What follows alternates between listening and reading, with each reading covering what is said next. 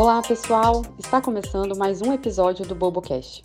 Por aqui, o time jurídico das empresas que estão construindo novos modelos de negócio compartilham seus aprendizados, inquietações e suas descobertas. Direito e inovação comentado por quem está fazendo na prática.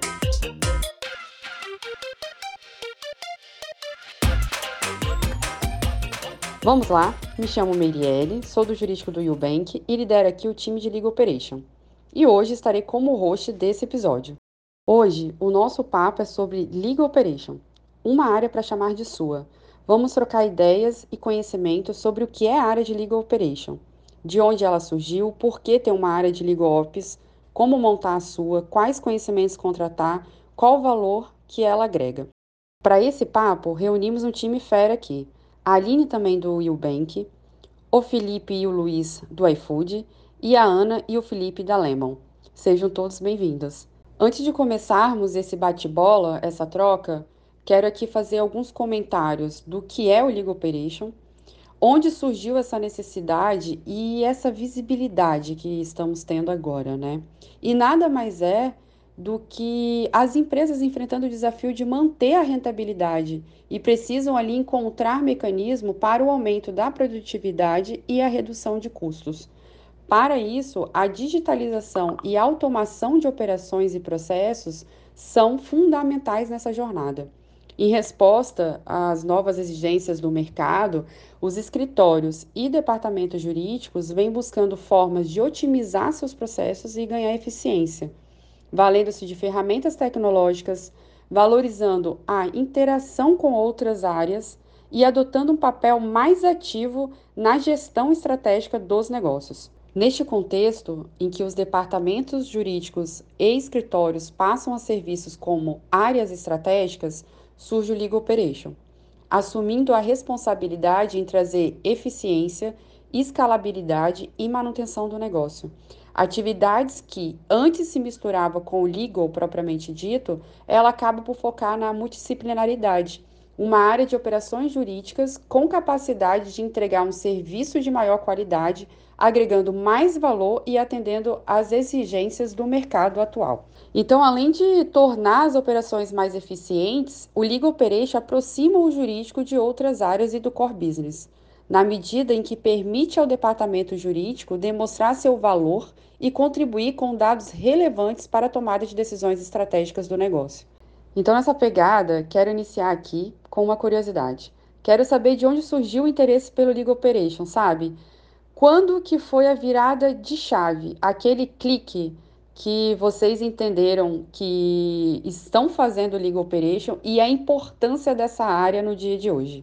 Pensando já no que a gente estava conversando antes de começar a gravar aqui, né? A Lemon é uma empresa que é muito early stage. A gente formou a empresa do zero e está começando a construir tudo. E a Lemon, diferente de muitas startups, ela nasceu com o jurídico. Eu sou parte do time fundador. E o meu interesse em legal operations, é, ele nasceu da mais pura necessidade de entender que boa parte do que a gente fazia era legal operations. Então, esse interesse ele começa, ele se conecta de uma necessidade de entender que o que o legal faz na sua concepção mais estrita e a necessidade de termos uma parte de operações jurídicas, né, são atividades um tanto diferentes e que demandam recursos e competências e formas de dedicação diferentes. Mas isso foi completamente no, na descoberta, na necessidade. Felipe, como que foi essa história com você, Felipe Silva? Oi, oi, Mirelle. Na verdade, a, a primeira do setor, né, na, dentro da Lemon foi a Ana, né, eu vim depois, né, e eu comecei a minha trajetória dentro da Lemon no setor de regulação e contratos, ou seja, um outro ambiente dentro do jurídico interno da Lemon. E esse setor ele demanda também providências que auxiliem ele a fazer as suas entregas de forma mais acelerada. Então ele precisa de alguém que o complemente, né? Então, dentro dessa, dentro dessa necessidade aí, foi aparecendo para mim, foi se desenhando, se apresentando para mim o Legal Operation, né? Então, eu acho que também a minha descoberta por esse setor vem da, vem da necessidade, né? Uma necessidade que cada vez na Lemon foi se ampliando.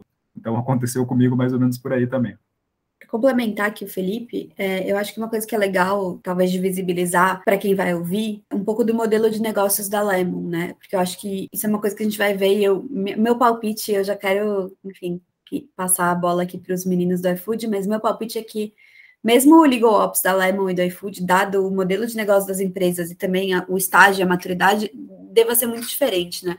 Mas eu acho que um, uma coisa que é legal contar, assim, para quem talvez ainda não conheça a Lemon, a gente é uma empresa que trabalha no mercado de energia numa modalidade que se chama -se geração distribuída. Não vou entrar nos detalhes disso aqui, porque senão a gente ficaria muito tempo falando disso, mas o que é legal destacar é que para o modelo de negócio parar de pé, os nossos clientes eles precisam fazer parte de um consórcio ou de uma cooperativa. Então, o primeiro desafio do jurídico foi: a gente precisa dar conta de fazer a gestão disso, de fazer consórcios cooperativas, de garantir cadência, de garantir prazo, de garantir estrutura.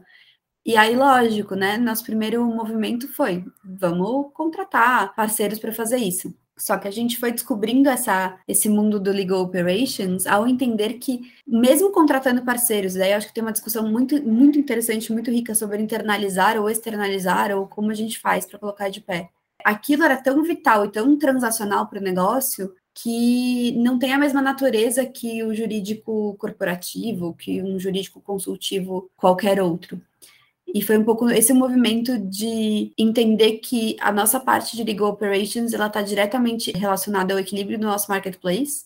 E foi um pouco daí esse movimento também do Felipe migrar para estar tá gerenciando a área de legal operations que cuida de não só da operação jurídica, mas de tudo no jurídico que é transacional. Falando sobre interesse por legal operations, surgiu bem antes de eu saber que era Legal Operations, mesmo como a, a Ana falou, né? Legal Ops vem depois, o conhecimento vem depois. Mas é, surgiu para mim logo depois da faculdade. Eu estava me especializando em direito do trabalho, processo do trabalho, advogando também naquela época. E eu sempre gostei de tecnologia, mas tecnologia do dia a dia, né? Nunca tinha visto isso aplicado na prática para o mundo do direito. E eu tinha um amigo nessa época que ele estava começando uma startup de transformação digital. Eu sou de Campinas, né? Ele estava começando aqui em Campinas essa empresa de transformação digital, que foi super bem, inclusive, agora olhando em retrospectiva. E a gente batia muito papo sobre tecnologia, eu sempre perguntava para ele o que estava rolando de novo. E até que um dia ele chegou para mim e falou: Cara, e no mundo do direito? É, o que está rolando de transformação digital? Você já viu esse novo robô que lê é, petições e dá conselhos no lugar de advogado? É, você já viu o que o pessoal está fazendo de jurimetria lá nos Estados Unidos? E ele começou a falar de algumas coisas que eu nunca nem tinha ouvido falar. E aí foi quando acendeu uma luz na minha cabeça, eu falei, opa, acho que eu preciso olhar um pouquinho para isso, porque está começando a aparecer o desenho do futuro do mundo do direito. Uh, então foi nessa época que eu comecei a olhar um pouco para a tecnologia aplicada ao mundo do direito, é, ciência de dados também aplicado ao mundo do direito. Comecei a consumir bastante conteúdo disso do, dos Estados Unidos, da Europa. Aqui a gente tinha pouca coisa sobre o tema, pouca coisa consolidada.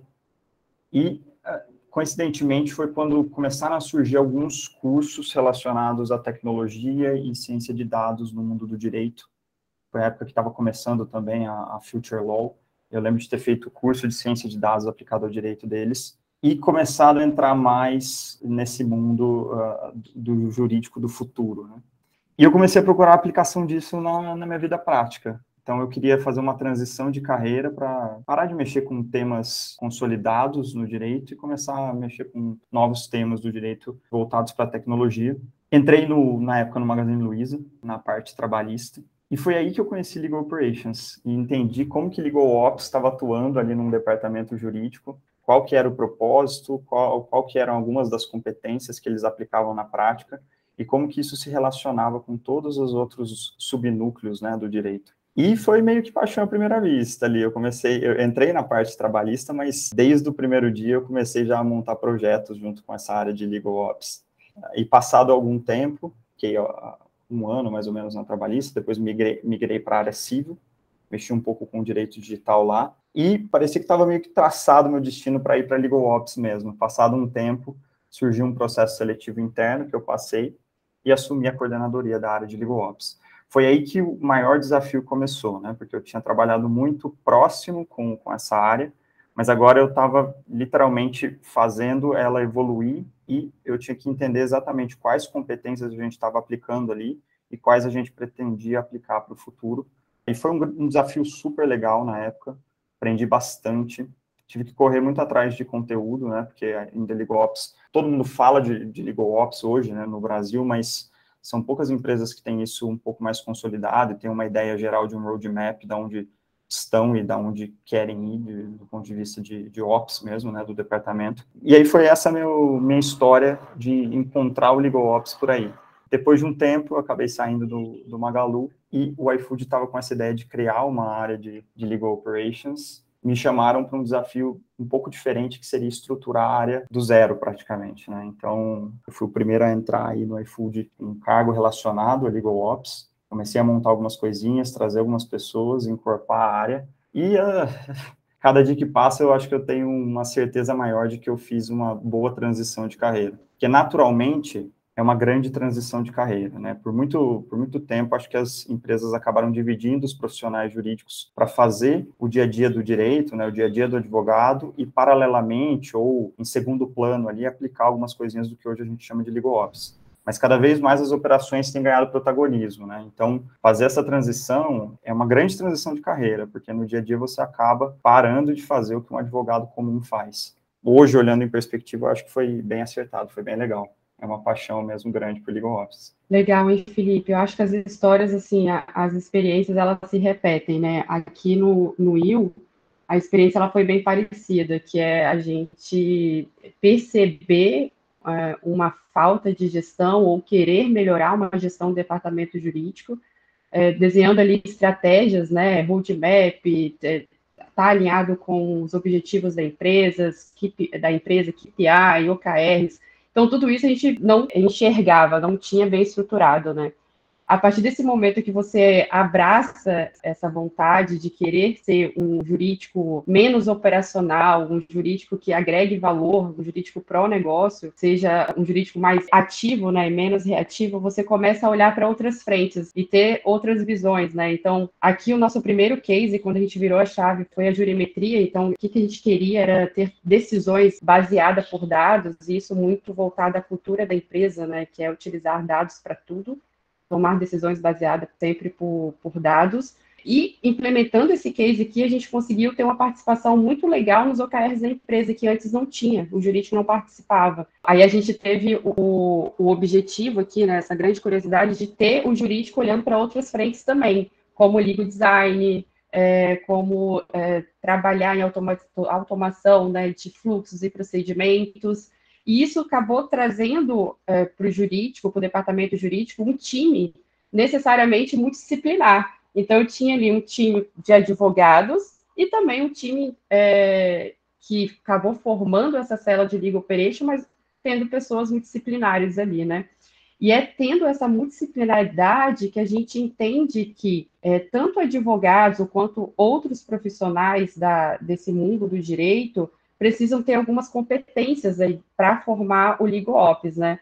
Na opinião de vocês, hoje, hoje qual que é o, o, o que, que a gente precisa como profissional né, desse, desse departamento de Legal Operation tão desafiador? Quais são as competências necessárias para a gente formar é, essa área? Eu acho que depende muito, Marielle depende muito, como, como bom advogado ainda, né? A gente vai sempre responder que depende. Eu acho que vai depender da onde a empresa precisa focar. O pessoal fala muito sobre como começar uma área de legal ops. Ah, por onde eu começo, Felipe? Qual que é a competência mais importante? Olhando lá para o modelo do Clock, né? Falando do, do Core 12, das 12 competências. Por onde eu começo? Qual delas é mais importante? E a resposta é realmente depende. Qual é a maior dor do seu departamento jurídico ou do seu escritório? É aí que você vai começar, é aí que normalmente as empresas começam a encabeçar uma área de legal ops, onde os advogados estão sofrendo mais para performar ou para entregar alguma coisa que seja essencialmente não jurídica. Por exemplo, se você está tendo muita cobrança de fazer um orçamento, de controlar as contas do jurídico, contas de despesas, as contas de, de bloqueios, depósitos judiciais, fazer uma provisão mais assertiva. Isso acontece muitas vezes em departamentos jurídicos que já estão num braço de finanças, respondendo muitas vezes para o CFO. E o CFO quer ver a operação do jurídico ou os gastos jurídicos bem traduzidos ali. Se essa é a sua maior dificuldade hoje, ninguém do time está conseguindo fazer isso de forma assertiva, muitas empresas escolhem começar a formar a célula de legal ops ali pelo que é chamado muitas vezes de controladoria. Então, essa pode ser uma dor que pode levar à criação da área de legal ops. Outra grande dor, empresas mais recentes, acho que até a Ana pode falar um pouco sobre a empresa deles que está em early stage, que já nasce querendo ser totalmente data-driven. Se você quer ser totalmente data-driven desde o começo, você precisa basear toda a sua operação em dados e as suas escolhas também.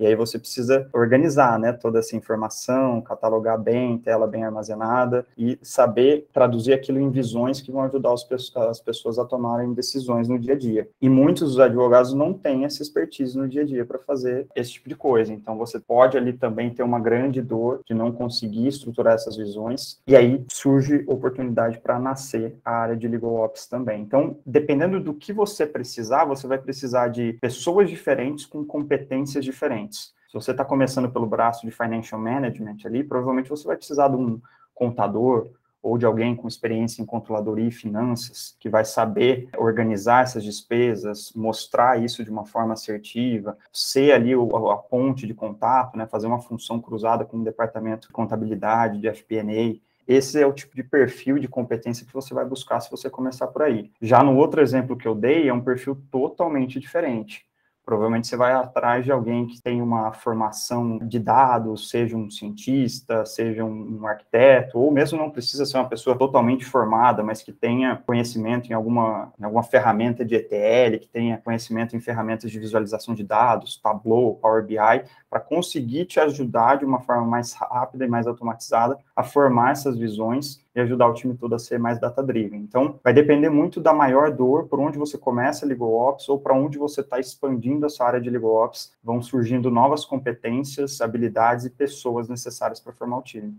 Super concordo aí com o que o Felipe trouxe, né? Só aproveitando para complementar, que assim como a Ana acho que trouxe também, acho que acaba o, né, o interesse ou a, a necessidade de ter né, uma interação com, o Legal Ops acaba vindo muito do, é um resultado natural né, de algumas preocupações, inquietudes ou cobranças que a gente sofre, né? O meu primeiro contato que eu tive com isso foi quando o jurídico estava debaixo do, né, do finance, é, numa holding, né, que eu trabalhei de um fundo de investimento, que a gente precisou fazer um orçamento base zero, por exemplo, né? E aí você começa a ter que entender o que é um orçamento base zero, entender a metodologia, né? Mas, como o Phil comentou também, por exemplo, quando eu tive que ir para o Jim Pass, né, depois desse lugar que eu passei, eu fui o primeiro advogado do grupo, né, e a gente tinha, a maior necessidade naquele momento era contratos, e como automatizar, e eles já usavam Salesforce, e aí você começa a entrar muito no mundo do negócio e ver quais sistemas eles já usam para tentar ver como que você pode sanar um pouco as suas dores, né? E aí acho que parte muito disso, né? De um caso concreto, o que, que você precisa naquele momento para pensar, né? O que, que você tem que fazer. E aí começa, né? Também por pessoas, né? Quais pessoas adequadas, mas também por quais processos ter e qual tecnologia, né? O que a ferramenta usar, né?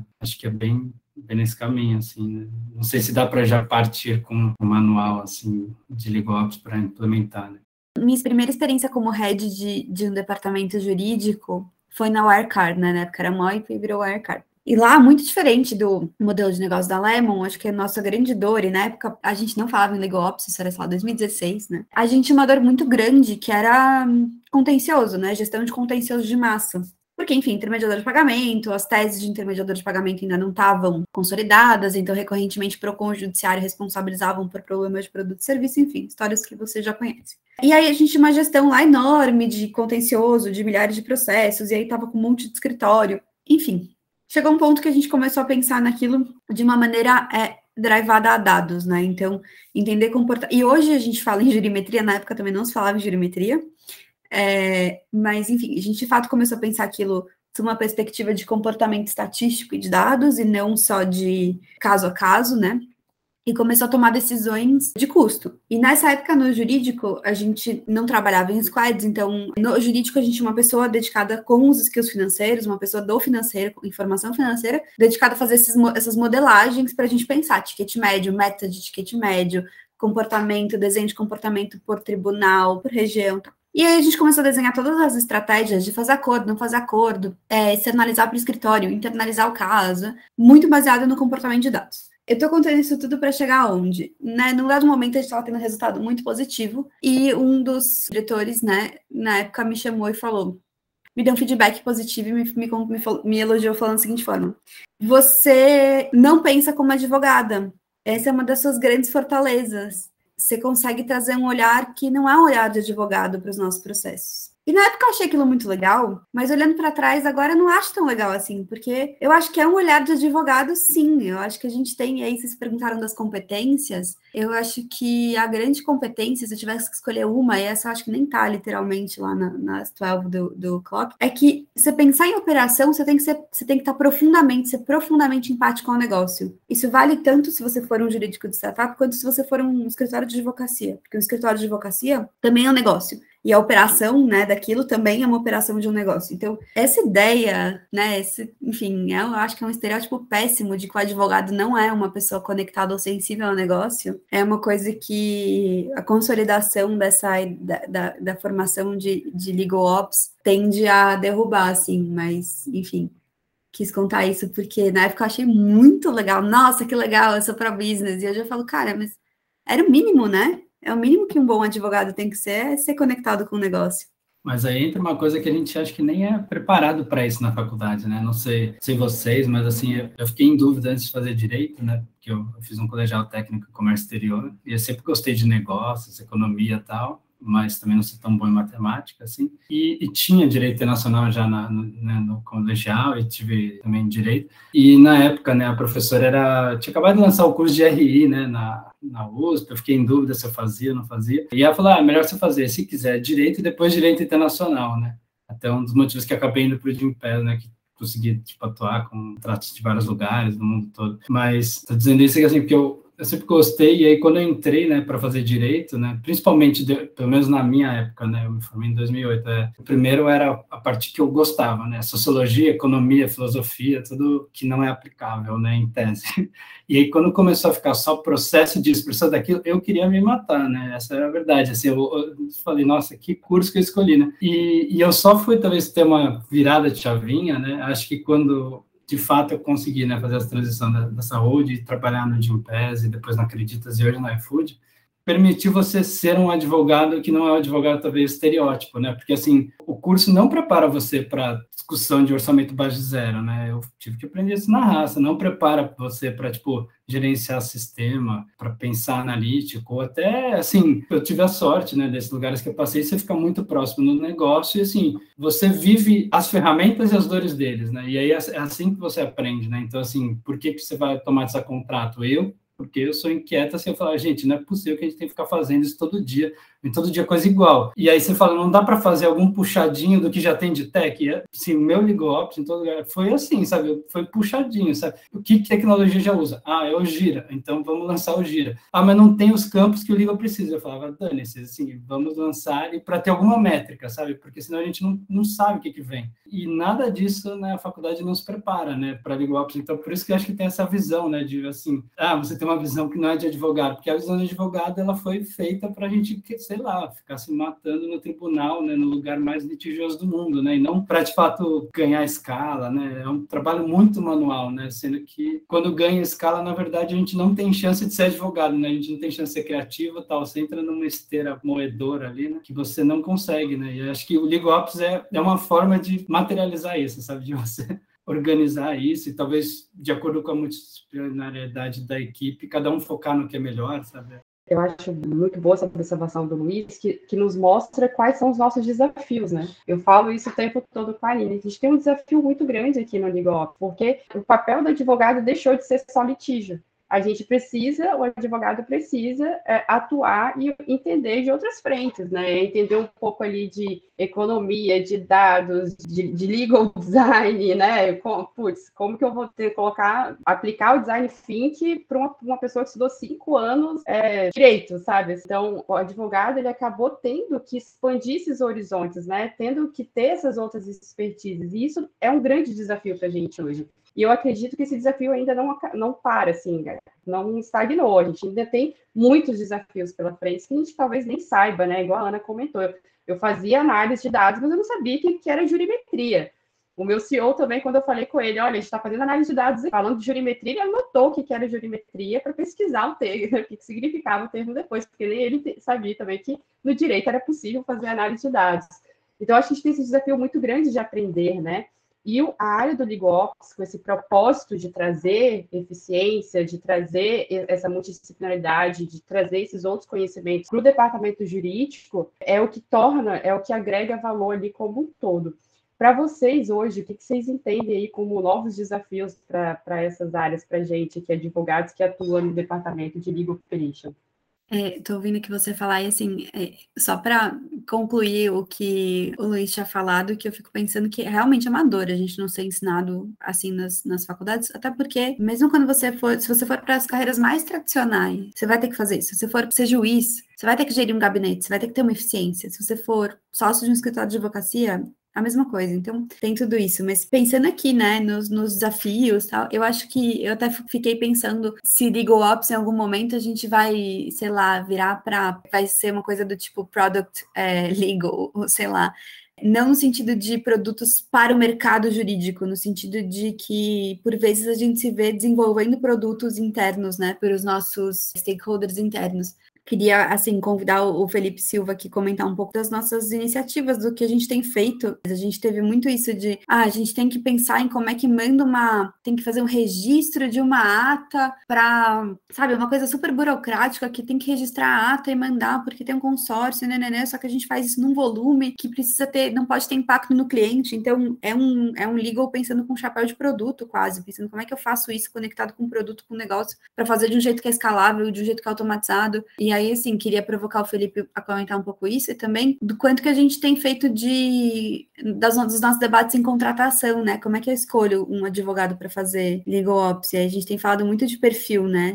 Deixa o Felipe comentar, senão fica aqui sem fominha. Ah, então, eu acho que voltando até um pouco à questão anterior, né, da exposição, né, faculdade de Direito, eu acho que todo mundo aí foi deformado um pouco pela faculdade de Direito e ela acaba nos colocando dentro de um padrão muito fechado, né, eu acho que daí surgem essas questões que a Ana, o Luiz, Felipe e Meirelles já comentaram aqui, que é nós não sabemos muito bem como nos mexer depois que a gente sai dali, né, é uma coisa muito quadrada, o advogado ou o jurista já sai, pelo nome da formação, um sujeito arcaico, né, mas mas eu acho que tem aí os outros ambientes ao, aos quais a gente vai se expondo, né?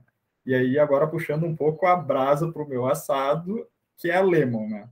Nossa, gente, eu venho de experiências de trabalho em lugares assim de, de fazer muitas coisas ao mesmo tempo. E aí eu acho que é a primeira, sei lá, a primeira demanda do Legal Ops é conseguir destravar um pouco o sujeito para ele conseguir entregar um pouco dentro da sua especialidade. Mas quando eu chego na Lemon, gente, eh, já é uma empresa que por si ela é construída dentro de uma multidisciplinariedade. Ponto positivo para caramba e tal, mas não só, né? É uma matéria dentro do direito ali que a gente acaba trabalhando no jurídico, a gente tem essa pegada de fazer muitas coisas internas, não só porque Pode ter começado porque precisa, mas também a gente quer, porque a gente começou a enxergar muito valor nisso, né? Nas coisas que a gente conseguia destravar e nas especificidades que a gente conseguia também modelar fazendo interno, né? Trocando ideia com outros setores, conseguindo pensar numa solução que às vezes era uma solução até de longo prazo, né? E, bom, um ramo complexo, atuando num, num setor que atrai alguma regulação, né? Tem uma particularidade para Lema, embora não seja estritamente regulado e tal, mas daqui a pouco eu me vejo. Uh, claro, a gente não está trabalhando no ambiente físico, eu agora estou em Porto Alegre, vocês todos acho que estão em São Paulo, por isso que eu estou com um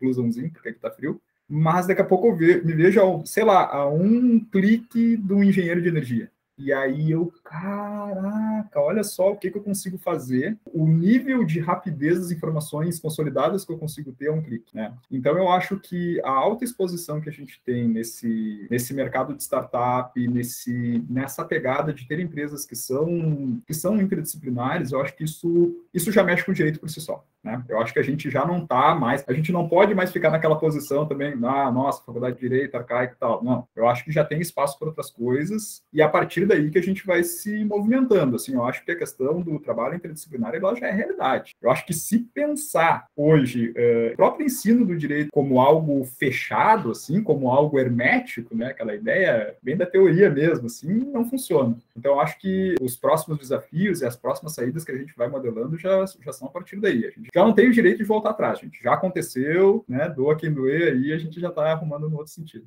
Até conectando esse ponto, gente, falando um pouco sobre como o LegalOps está assentando no Brasil, né? A gente está conversando, mas alguns conceitos ainda estão assentando, né? A gente ainda está vendo como está sendo feito na prática, nas empresas, nos departamentos.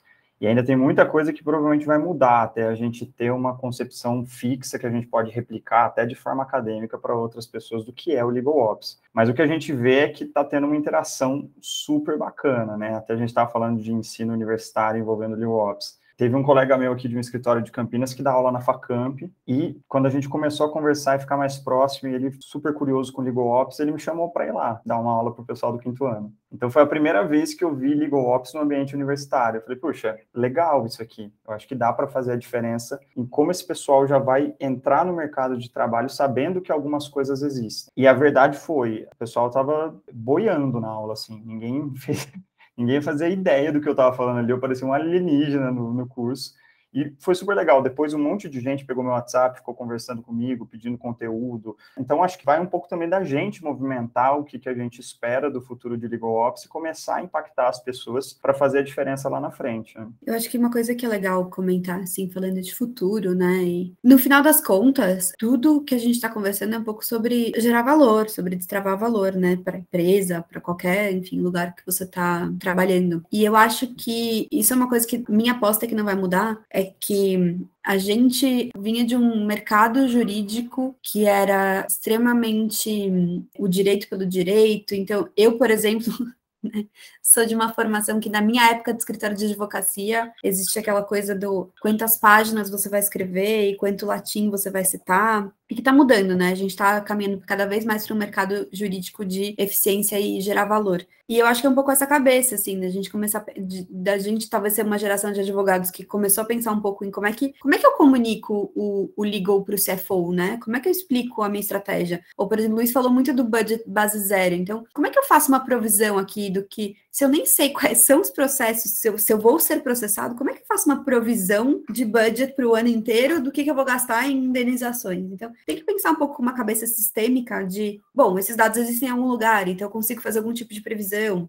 Eu acho que um dos grandes desafios que eu vi também na, na minha trajetória foi essa descoberta de que não dá para ser um jurídico que fica lá numa bolha fechada é, quando você tem toda uma empresa que está funcionando e que precisa remar para o mesmo lugar. Então, conseguir traduzir, né, fazer essa ponte entre o jurídico, o conhecimento jurídico, no final das contas, é ferramenta. Mas como é que eu operacionalizo tudo isso para gerar valor para a empresa? Então, qual é a maneira mais eficiente, mais escalável, que gera mais impacto, mais rápido? Diminuir, diminuir os atritos. Acho que esse é um pouco o futuro do Legal Ops, de se apoiar em todas essas, essas esses skills, né, que a gente fala lá do clock. Desde você ter uma, uma governança bem estruturada, um mindset de estratégia, uma visão de processo. Eu acho que tudo isso passa no final do dia por ter uma cabeça conectada ao negócio de geração de valor, de geração de eficiência.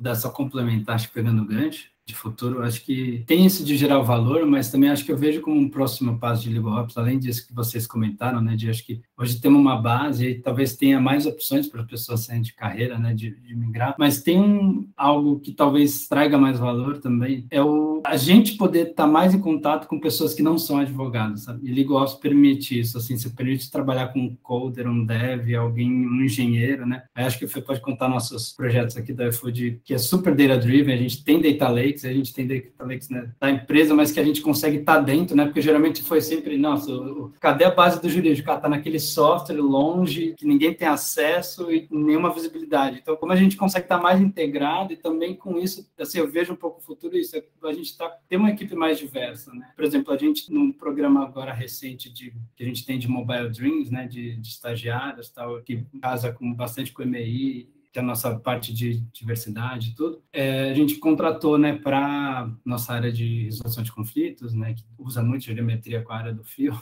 é uma pessoa que está se formando em bioteconomia, né? Então ela tem um pouco de gestão de processo, de sistema, sabe? E assim, como isso pode agregar para a área, né? Ela não precisa ser advogada, talvez para ajudar para parte das coisas que a gente precisa, né? Por exemplo, com geometria, mexer com sistema, para organizar processos, pagamentos, né? Abre o nosso horizonte também a gente ter interações com pessoas que não são advogadas, né? Acho que faz bem.